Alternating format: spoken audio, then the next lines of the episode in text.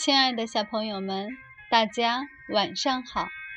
这里是小考拉童书馆，我是故事妈妈月妈，很高兴和大家相约在这里。今天还是让我们继续贝贝熊系列中的故事，竖起耳朵一起聆听吧。贝贝熊系列丛书，自己试试看，向上飞。向上飞，飞得远远的。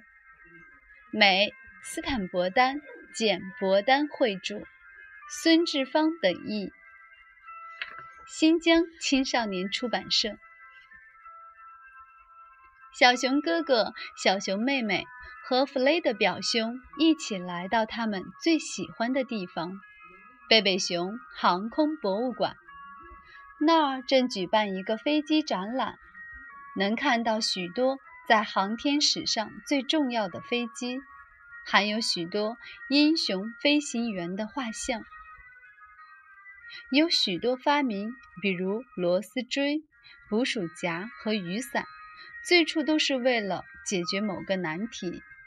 但是，有关飞行方面的发明却不是出于这样的需要，而是源于人们对在天空中。自由飞翔的美好向往。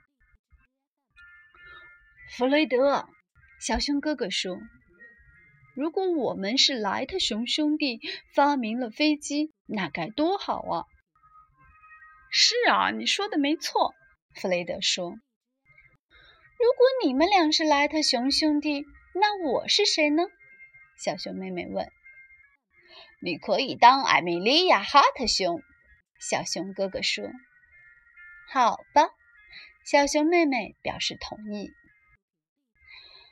不过，就算我们是他们也没用了。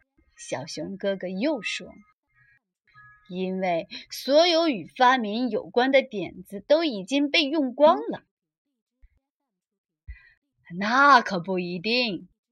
刚刚走进航空展厅的教授说：“他是贝贝熊博物馆的主人。”发明的火花从来不会熄灭，所以才能不断有新的发明。航空史上第一个重大的发现，也许是人们注意到了上升的火花。这个发现使人们发明了热气球，但总有一些人认为这还不够完善。我觉得能在天上飞行的关键是要有大量的热气。的确如此。从见到火花上升到飞行气体诞生，经历了好几百年的时间。嗨，教授，小熊哥哥打了个招呼。到底怎么才能发明出新东西呢？有很多种方法，教授解释说。有时候是把已经有的发明重新组合一下。莱特熊兄弟就是把滑翔机和汽油发动机组装在一起，发明了飞机。有的时候发明就是灵光一闪。教授继续说：“就像灯泡突然亮起来一样，区别针就是这么发明出来的。”就是用一种不同的新的方法，把一小段金属丝重新弯曲一下。提起灯泡，它可不是灵机一动就能发明出来的。托马斯·爱迪生灰熊知道电流能够让金属丝燃烧，嗯，但他试了成百上千种金属丝，才找出最合适的一种。教授，你觉得我们能发明些什么吗？小熊妹妹问。我相信你们一定可以，教授说。只要想想飞机、区别针和灯泡，并且记住这首歌谣：发明，发明真伟大，要先有梦想，才能实现它。通过观察、模仿大自然，轻量型飞机。重量要比空气轻的飞机出现了。同样，通过观察模仿海鸟，重量型飞机重量要比空气重的飞机也出现了。离开博物馆的时候，小熊兄妹和弗雷德表兄仍然在想着飞机、区别针和灯泡。博物馆前面是一个热闹的公园。突然，有两样东西引起了他们的注意，在他们的头脑中形成了一个大灯泡。这些未来的发明家们急匆匆地赶回家里开工了。首先，他们找出了上次小熊妹妹生日派对后留下的一袋气球，然后他们拿出一张纸，折了一架纸飞机。他们吹起一只气球，用胶带将它固定在纸飞机上。首架气体动力飞机就在门口的台阶上。试飞了。美好的事物永远令人愉悦，尤其对一个发明家来说，自己的发明第一次成功时，是一生中最让人激动的时刻。就像莱特熊兄弟尝试了许多种不同的设计一样。孩子们也多次改进了气球和纸飞机的大小和外形。他们把小却坚固的气球粘在流线型飞机上。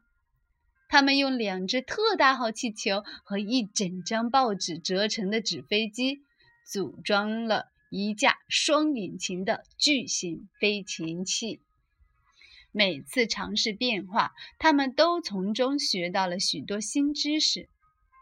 他们知道了香肠型气球可以让飞机飞得又直又快，蛇形的气球飞得又慢又不稳定。有双推进器的香蕉型气球是绕着圈飞的。他们还发现，有的气体动力飞机有自己的思想。瞧。其中一只正追着小熊哥哥绕着树屋跑呢，另外一只落在鸟巢里，遭到了知更鸟妈妈的攻击。就像人们在莱特熊兄弟的基础上成功的创造出其他飞机一样，其他孩子按照小熊妹妹他们的方法，也成功试飞了其他的东西。